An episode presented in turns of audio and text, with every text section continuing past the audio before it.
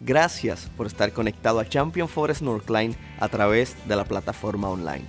Este sermón está diseñado para que sea de bendición para tu vida y la vida de tu familia.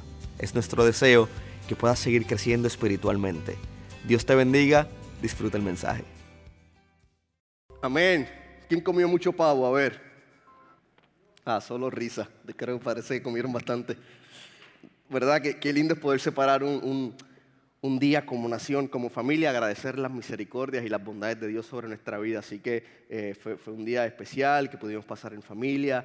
Espero también que ustedes hayan podido disfrutar junto a sus seres queridos, su familia, sus amigos, eh, este día tan, tan hermoso donde agradecemos al Señor, ¿verdad? Claro, tenemos que agradecerle todos los días porque Dios es bueno todos los días, ¿verdad? Pero separamos un, día como, como nación, como país, como familia, todos juntos, más allá de comer pavo, ¿verdad? Es simplemente un acto de agradecimiento al creador de nuestra vida, ¿verdad? Entonces espero que lo hayan pasado muy, muy bien y, y, nos preparamos para compartir y aprender de su palabra. Señor, gracias porque tu palabra es viva, es eficaz, Señor. Tu palabra es nuestra lámpara, Señor, aquella que dirige nuestra vida y nuestro camino. Yo te pido que nos hables de manera especial hoy a través de ella, Señor, que salgamos, desafiados, Señor, que salgamos con una nueva esperanza. Que aquel que no te conoce, Señor, hoy ponga su esperanza en ti, Señor. Que aquel que se ha alejado, que hoy regrese a casa, Señor. Háblanos de manera especial. En el nombre de Jesús. Amén. Y amén, seguimos en la serie de Hechos. Hoy estamos en Hechos capítulo 12, ¿verdad? Ya hemos visto los primeros 11 capítulos de Hechos. ¿Alguien ha sido bendecido por la palabra del Señor? Amén, ¿verdad? Hemos aprendido demasiado, demasiado, demasiado. Eh, eh, en la vida hay, varias cosas o varios elementos que son constantes.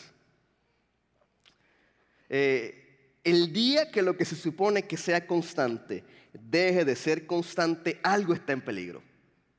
El día que lo que se supone que, es, que persista, que sea estable o constante, deje de hacerlo, hay algo que está en peligro. Por ejemplo, hagan así todos. Hay varios ahí con sinus, pero bueno, no importa. o sea, eh, el oxígeno es constante.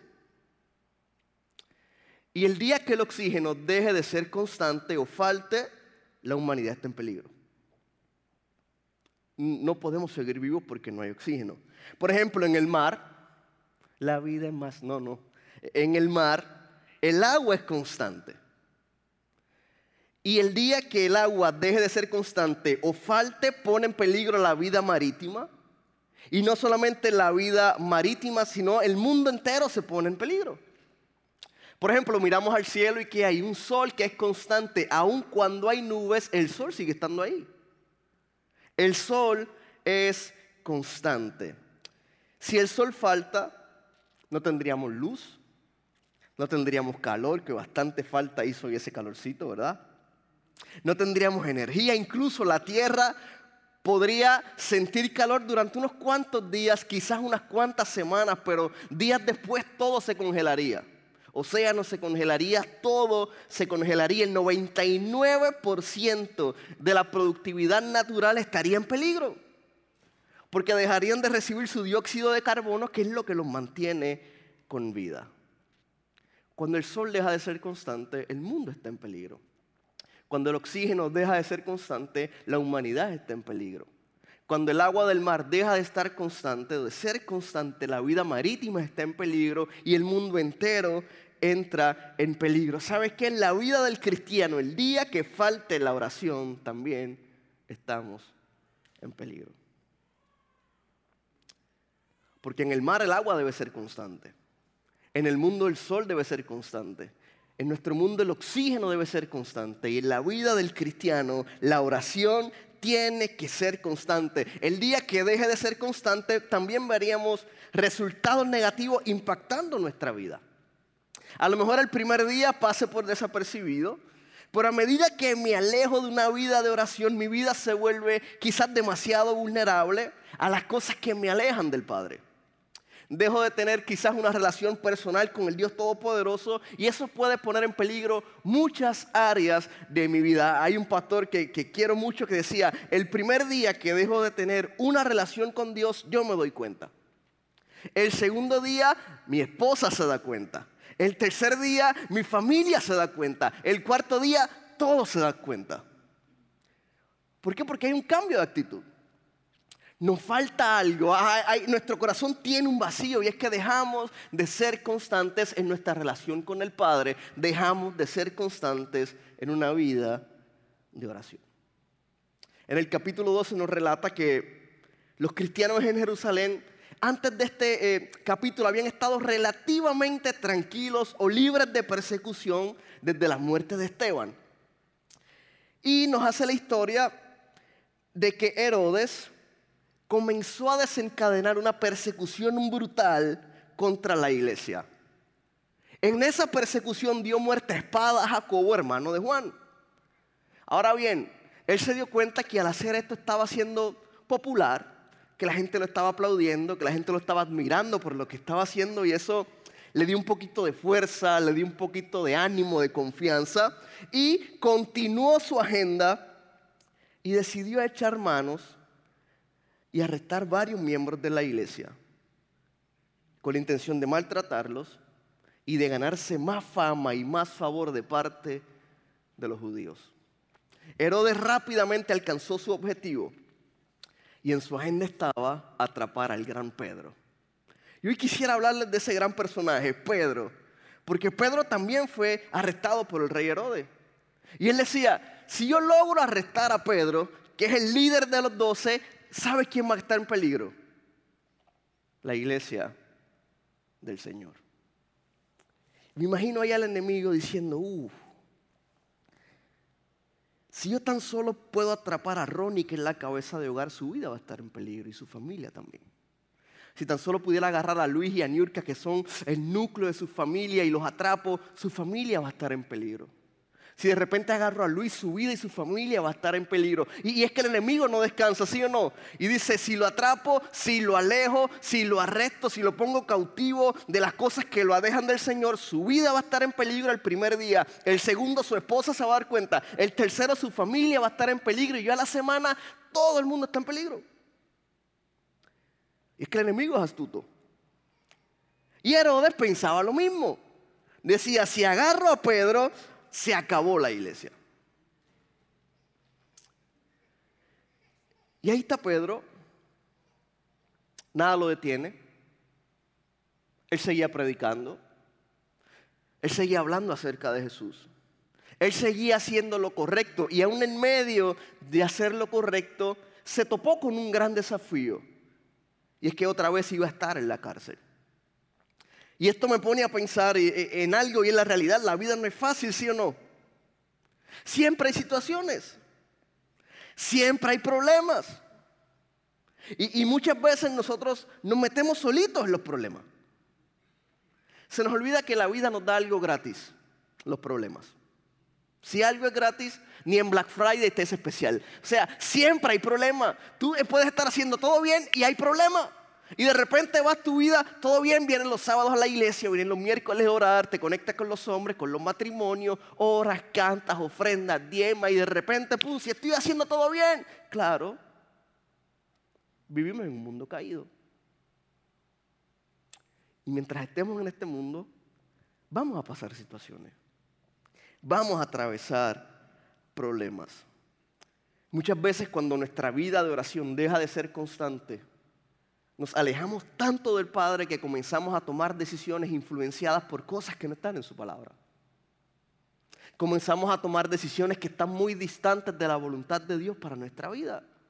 Y decimos, pero ¿por qué me está pasando esto? Dios mío, si yo soy bueno, no le hago daño a nadie. Sí, pero estamos tomando decisiones que nos alejan del Padre.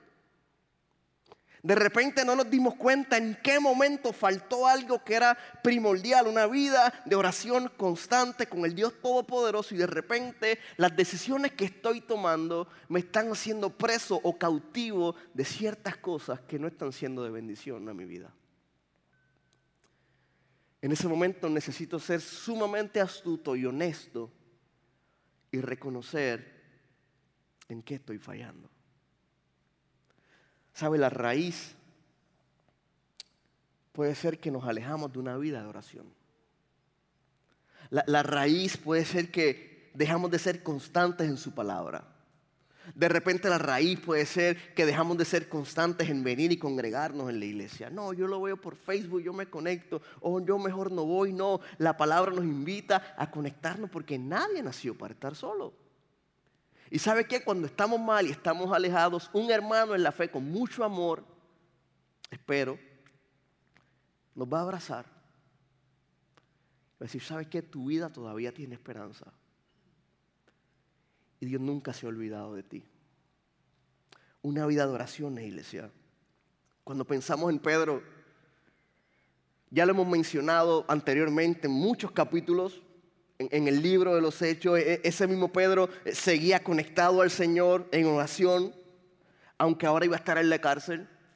Ese Pedro que estaba en la cárcel fue el mismo Pedro que predicó el mensaje del Evangelio y más de tres mil personas se, se unieron en la iglesia en un solo día. Ese mismo Pedro que ahora iba a estar encarcelado fue el mismo Pedro que oró por un milagro y Dorcas resucitó. Ese mismo Pedro fue el mismo Pedro que había estado arrestado porque estaba hablando acerca de Jesús con Juan y cuando lo dejaron libre le prohibieron hablar de Jesús y él dijo, ni loco, yo voy a seguir compartiendo el mensaje del Evangelio. Ese mismo Pedro ahora está en la cárcel y podemos pensar, claro, está en la cárcel porque hizo algo incorrecto. Está en la cárcel porque tomó malas decisiones. Castigo de Dios, se lo dije. ¿Alguien ha escuchado eso? La realidad es que no. Pedro estaba haciendo todo bien. Pedro estaba caminando en misión con Cristo. Pedro estaba compartiendo el mensaje del Evangelio.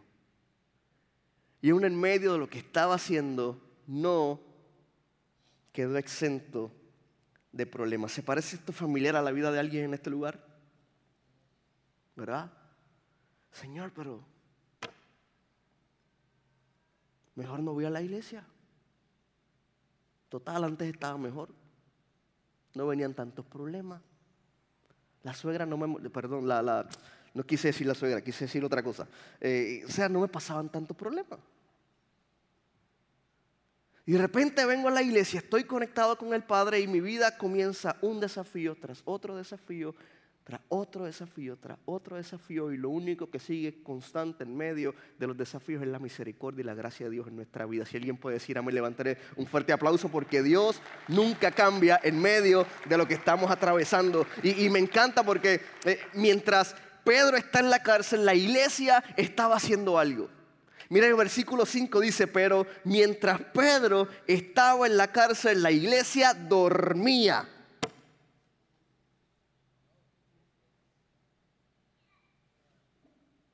¿Qué hacía la iglesia?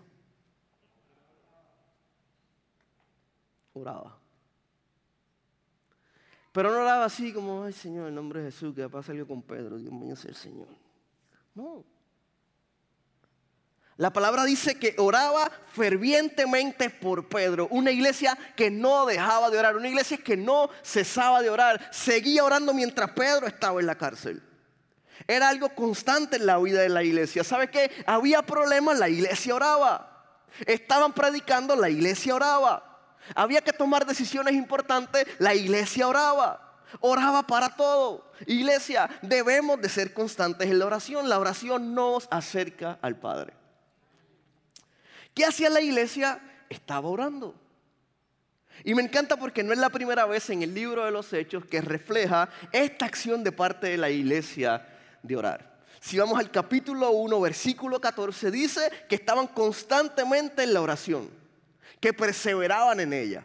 Si vamos al mismo capítulo 1, versículo 21, dice que la iglesia estaba orando por decisiones importantes, como reemplazar al último apóstol, Dice en el, capítulo 2, versículo 1, que mientras la iglesia estaba ahí, estaba orando por la llegada y la manifestación del Espíritu Santo y todos fueron llenos del Espíritu Santo. En el versículo 42 del capítulo 2 dice que perseveraban en la oración. En el capítulo, capítulo 3 dice que había un servicio de oración a las 3 de la tarde en el templo. Y ahí quien estaba, Pedro y Juan, primera fila, aquí estoy orando. Capítulo 4.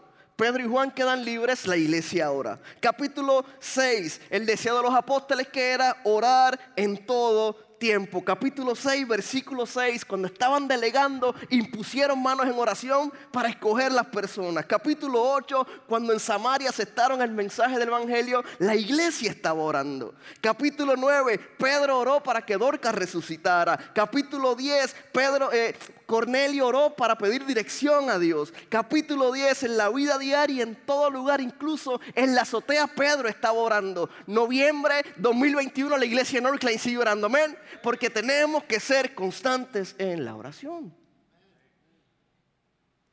Me encanta que van 12 capítulos y en los primeros 11 está orando la iglesia. Y en el capítulo 12 no fue la excepción. La iglesia seguía orando. ¿Sabes? Cuando somos constantes en la oración, le permitimos a Dios que dirija nuestra vida. Por favor, si se te olvida todo lo demás en el sermón, te pido que no se te olvide esto. Cuando somos constantes en la oración, le permitimos a Dios que dirija nuestra vida. En medio de nuestro caminar, debemos de hacer solamente una cosa, persistir en la oración. La oración nos hace dependientes del Padre. La oración nos acerca a su voluntad. La oración nos ayuda a vencer la tentación. La oración prepara nuestro corazón para las cosas que enfrentamos a diario. La oración es demasiado importante en nuestra vida. Dice el versículo 6 que la noche antes de ser sometido a juicio, a juicio Pedro dormía sujetado con dos cadenas entre los soldados. ¿Qué hacía la iglesia? Orando. Otros hacían guardia junto a él a la puerta de la prisión. ¿Qué hacía la iglesia? Y fíjate que Pedro no estaba ahí por haber tomado malas decisiones, ¿verdad? Al contrario, estaba en la cárcel porque Pedro estaba cumpliendo la misión que Jesús le había encomendado. Y eso me hace detener por un minuto y pensar, wow, ahora entendí. Porque lo que estoy atravesando lo, que estoy viviendo no necesariamente es por tomar malas decisiones, no, es que estoy caminando en misión con, con, el Dios Todopoderoso y en medio del caminar hay un enemigo que quiere tumbarme, pero ¿sabes qué? Dios me ha dado la victoria porque en Cristo usted y yo somos más que vencedores. Y todo cambia. Cuando tengo eso en mi mente, en mi corazón, todo cambia porque ahora me enfrento a los desafíos sabiendo lo que estoy viviendo es que Dios lo ha permitido, mi carácter va a ser desarrollado y cuando termine toda esta prueba, cuando termine toda esta enfermedad, cuando termine toda esta crisis, Cristo me dará la victoria en el nombre de Jesús. Amén. Pero la iglesia tiene que seguir orando. Y ahí estaba Pedro. ¿Sabes qué hace la oración? Versículo 7, la oración nos mueve a confiar en Dios. De repente, una luz intensa iluminó la celda y un ángel del Señor se puso frente a Pedro. ¿Recuerdan dónde estaba Pedro? En la cárcel. ¿Qué hacía la iglesia? Orando. El ángel lo golpeó en el costado para despertarlo y le dijo, rápido, levántate. Y las cadenas cayeron de su muñeca. Yo no sé ustedes, si yo estoy ahí y me pasa lo mismo, llamo a mi mamá para orar, no por miedo. O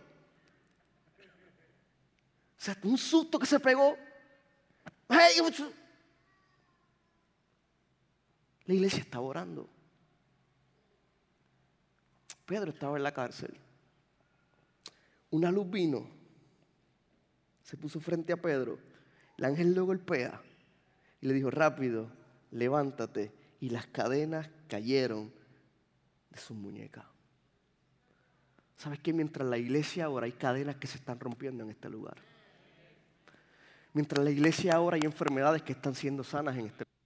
Mientras la iglesia ahora hay matrimonios que están siendo restaurados en este lugar. Mientras la iglesia ahora, sabes que hay crisis que están desapareciendo en este lugar porque la oración de una iglesia tiene poder. Dice la palabra, la oración del justo. La oración del justo tiene poder. ¿Cuántos justos hay en este lugar? Yo no sé lo que estás atravesando, pero la oración nos mueve a confiar en Dios. Dice que las cadenas que hicieron cayeron de sus muñecas. Dice el versículo 8, después el ángel le dijo, vístete y ponte tus sandalias. Pedro lo hizo y el ángel le ordenó, ahora ponte tu abrigo y sígueme. Pedro siguió las instrucciones.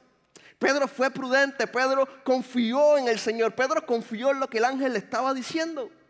Y, posiblemente con la emoción de haber sido libre, eh, su emoción lo pudo haber llevado a tomar malas decisiones, porque lamentablemente como seres humanos muchas veces somos así, Señor, rompe cadena, liberta, y te liberta y de repente malas decisiones. En mi vida ha sido, bueno, gracias, y de repente malas decisiones. Y Señor, gracias, y a los dos días te olvidaste de lo que el Señor hizo. Dios no solamente rompe nuestras cadenas, Dios no solamente nos liberta, sino que nos da dirección indicaciones para nosotros seguir su camino. ¿Sabes? ¿Es fácil? No, no es fácil. Hay vicisitudes, hay problemas, pero la oración nos mueve a confiar en Dios. Pedro fue prudente. Pedro le hizo caso a lo que le estaba diciendo. Pedro fue obediente. Porque sabes otra cosa que hace la oración. La oración nos mueve a usted y a mí a obedecer a Dios. Dice el versículo 9 que así que Pedro salió de la celda y siguió al ángel. Pero todo el tiempo pensaba que era una visión. O sea, Pedro no creía lo que estaba pasando. No se ha dado cuenta de que todo eso estaba sucediendo. Esto es como una película de acción. Pasaron el primer puesto de guardia. Me imagino que Pedro así. Cállate. Y el ángel, cállate, camine. Cállate. Y cuando uno quiere hacer ruido, ¿qué pasa? Uno tumba algo siempre. No falla. Cállate. Pasaron el primer puesto. Y ahí va Pedro, siguiendo al ángel. Y, llegaron a la puerta de hierro que llegaba a la ciudad y esta puerta se abrió. Imagino la cara de Pedro así como que... ¡Oh!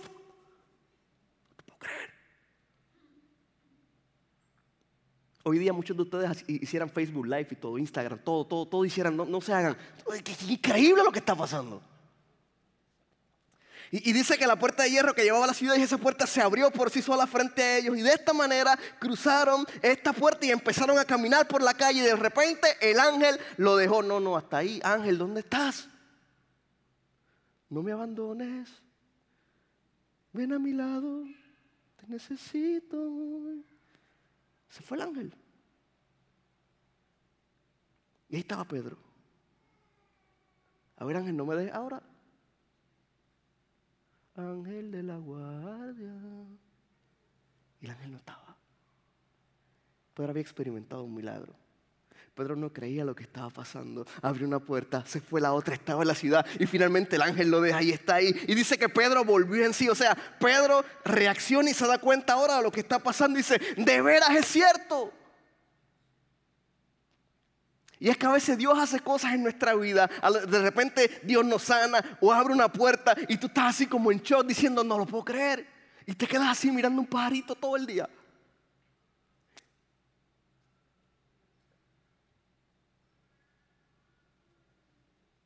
Si me sanó Dios.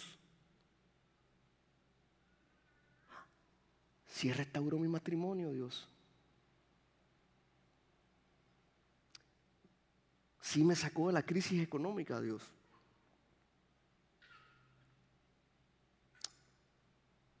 Si hizo algo especial en mi vida. Dice que Pedro volvió en sí porque no se creía lo que había acontecido. De veras es cierto, dijo. El Señor envió a su ángel y me salvó de Herodes y de los líderes judíos. Dice que cuando se dio cuenta de esto, fue a la casa de María, la madre de Juan Marcos, donde muchos se habían reunido para orar. ¿Para qué se habían reunido? ¿Qué estaban haciendo? ¿Algún momento dejaron de orar? ¿Sabes qué? Yo anhelo ser ese tipo de iglesia.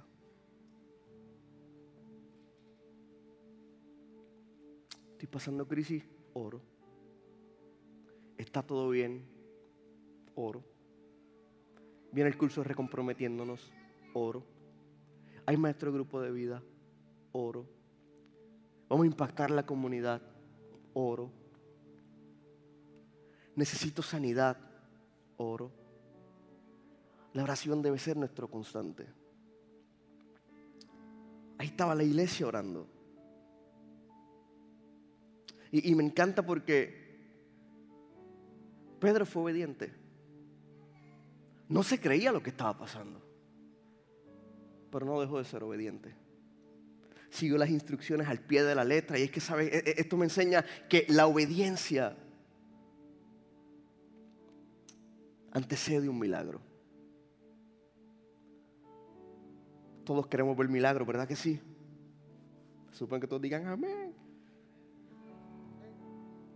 Si no, no sé en qué iglesia estoy, pero bueno, eh, todos queremos ver un milagro, ¿verdad? Lo que no nos gusta es la parte de la obediencia necesariamente. Porque para ver un milagro necesito ser obediente. Es más, Dios en su infinita misericordia, aún en medio de la desobediencia, Dios hace milagros en nuestra vida. Y no es porque me lo merezco, es porque Él es bueno. No, es porque soy mejor que nadie, es que su gracia me alcanzó. No, es que me lo merezco, no es que soy bueno, no es que vengo a la iglesia todos los domingos o todos los sábados o, o el día que sea. No, no, es que su fidelidad me persigue día a día. Pero si quiero ver milagros necesito ser obediente. Si, si, quiero ver milagros necesito ajustar mi ritmo y mi corazón al corazón de Dios. La obediencia es un resultado de, la, de mi relación con Dios. Yo no puedo ser obediente sin relación. Piensa en su hijo. Te obedece porque eres papá. A veces. Pero hay una relación y esa relación hace que nuestro hijo obedezca. Hay una relación. Y, me encanta porque yo como papá quiero lo mejor para mi hijo, pero me encanta que sea obediente porque su obediencia va a tener recompensa. Necesitamos ser obedientes. La obediencia es la clave para experimentar y cumplir su voluntad. La, la, obediencia es la clave para ver a Dios trabajar en nuestra vida. Iglesia, tenemos que ser obedientes a su palabra. Su palabra es nuestra guía. Y, la Biblia nos enseña eso en muchas ocasiones. Fíjese, cuando Josué estaba ahí frente al río Jordán, el río dice la palabra que se abrió, pero antes de abrirse hubo un cuerpo de personas que fue obediente y puso sus pies en el agua. Y tan pronto pusieron sus pies en el agua, el agua se dividió y el pueblo pasó. ¿Sabes qué? Necesitamos ser obedientes. Todos queremos milagros, amén. Todos queremos ser obedientes. Próximo día, hoy no. Y la palabra nos está invitando a ser obediente. ¿Sabes que Mientras camina, Dios está orando en el milagro. ¿Alguien dice amén a eso? Mientras estás caminando, Dios está orando en un milagro. Ah, ah, eh, eh, es tomar acción antes de ver el resultado. Pero comenzar a caminar es importante. Dar pasos de fe es importante. Dar pasos de fe produce milagros extraordinarios en nuestra vida. Ser obedientes a la voz de Dios, aunque no parezca lógico lo que está pasando o lo que nos está pidiendo. Sabemos que Dios está en control. ¿Alguien dice amén? Yo no sé qué decisión tienes que tomar. Yo, no sé qué paso tienes que dar, qué áreas a lo mejor de tu vida tienes que entregarle a Dios, pero si le rindes tu corazón, es la mejor adoración que puedes expresarle al Dios Todopoderoso y Él va a obrar un milagro en tu vida. Si tú lo crees, levantan un aplauso al Dios Todopoderoso en este lugar porque Dios está ahí esperando. Y, dice la historia que, que Pedro fue a la casa de María, la madre de Juan Marcos, y sabes qué hacían allí orando. Y dice que toca la puerta. Y Rode, que es una sirvienta, reconoce la voz de Pedro. Y en vez de abrirle la puerta, salió corriendo donde todos estaban a decirle, ahí está Pedro en la puerta. Está loca, le dijeron, claro, cuando Dios hace cosas en nuestra vida, la gente dice, está loco, no creo, claro, porque el Evangelio es locura para los que no creen, para los que creemos, sabemos que Dios hace milagros en nuestra vida. No puedo creerlo, bueno, yo sí creo porque le sirvo al Rey de Reyes y Señor de Señores. No creo lo que ha hecho en tu, en tu vida, claro, pero mírame, no soy el mismo de hace 10 años atrás. No creo que Dios haya restaurado tu matrimonio. Bueno, ven para acá, soy un ejemplo y un testimonio de lo que Cristo ha hecho en mi vida. Ellos no le creyeron. Porque Pedro estaba en la cárcel. ¿Y qué hacía la iglesia? La oración nos hace ver milagro. Iglesia, la oración nos hace ver milagro. Mientras tanto Pedro seguía tocando. Cuando por fin abrieron la puerta y lo vieron, quedaron asombrados. Él les hizo señas para que se callaran y les contó cómo el Señor lo había sacado de la cárcel. Iglesia, hay alguien que tiene que dar un testimonio de lo que Dios ha hecho en su vida, ¿verdad que sí? Y es que Dios hace milagros. Y a nosotros nos toca ser pacientes y esperar en Dios en lo que Él hace el milagro. Claro, lo que nos falta muchas veces es paciencia. Tenemos ganas de ver un milagro. Tenemos ganas de que Dios lo haga rápido. Tenemos ganas de desesperarnos cuando no vemos el milagro. Tenemos ganas de echarlo todo por pérdida. Cuando estamos atravesando momentos difíciles. Tenemos ganas de rendirnos muchas veces cuando lo que estoy atravesando no puedo. Creo que es más fuerte de, de lo que puedo soportar. No, Dios no da nada que no pueda soportar. Y casi siempre la acción del ser humano es rendirse. Por ahí te quiero decir que Dios hace milagro y nos toca ser pacientes y esperar en Dios. También nos toca ser constantes en la oración. Dios va a hacer algo en tu vida. Dije que Dios va a hacer algo en tu vida. Dios va a hacer un milagro. Me, encanta lo que decía el salmista en el Salmo 40. Con paciencia esperé que el Señor me ayudara. ¿Alguien está ahí? Ya. Y, y dice la palabra, Él se fijó en mí, oyó mi clamor. Dios escucha tu clamor. Y el salmista decía, me sacó del foso de la desesperación, del lodo y del fango, puso mis pies sobre suelo firme y a medida que yo que caminaba, me encanta esa parte, porque él no dijo, Dios, a ver si haces algo y me quedo aquí sentadito esperando a ver. Ah, no, el salmista decía, a medida que yo caminaba, a medida que yo caminaba, comenzó a ver milagros, estabilizó sus pies y comenzó a ver la misericordia y la gracia de Dios en su vida. Iglesia, hay que caminar en fe. Necesito ser constante en la oración. Me dio un cántico nuevo para entonar. Alguien está deseoso de cantar al Señor, que Él es nuestra roca. Alguien está deseoso de exaltar al Señor por lo que Él ha hecho. Dice un himno de alabanza a nuestro Dios. Muchos verán lo que Él hizo y quedarán asombrados. Podrán, pondrán su esperanza y su confianza en el Señor. Seamos pacientes. Esperemos lo que Dios va a hacer pues ya Él está trabajando en nuestra vida. ¿Sabes que tu obediencia es parte de tu milagro?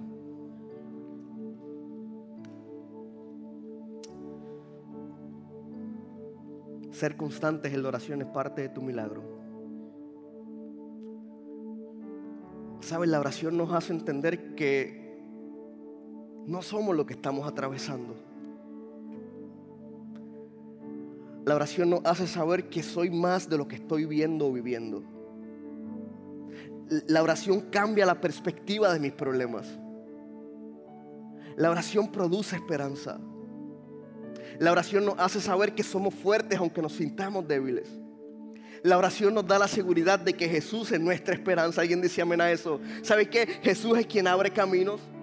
Él es quien hace milagros. Por eso en medio de lo que estás atravesando hoy, aquí en este día, pon tu mirada en Jesús. Sobre tu problema, sobre tu enfermedad, sobre tu crisis. Jesús es tu roca firme. Iglesia, Jesús es tu esperanza. La oración nos hace valiente. La oración nos mueve a confiar en Dios. La oración nos mueve a ser obedientes. Pero me encanta porque también la oración nos hace ver milagros. Gracias por haber estado con nosotros hoy. Esperamos que el sermón haya sido de bendición para tu vida y que el Señor haya hablado a tu corazón. Si todavía no has aceptado al Señor Jesús en tu vida, quisiera invitarte a que hagas esta oración junto a mí la oración más importante que un ser humano puede hacer. Repite después de mí, Señor Jesús, hoy te acepto en mi corazón y te reconozco como mi único y exclusivo Salvador. Escribe mi nombre en el libro de la vida. En el nombre de Jesús. Amén. Nosotros creemos que si hiciste esta oración, vas a poder disfrutar de una eternidad junto a nuestro Padre Celestial en el lugar que ya Él ha preparado para nosotros. Quisiera invitarte a que nos puedas acompañar a Champion Forest Northline. Para más información puedes ir a championforest.org diagonal Northline. Dios te bendiga, te espero la próxima semana.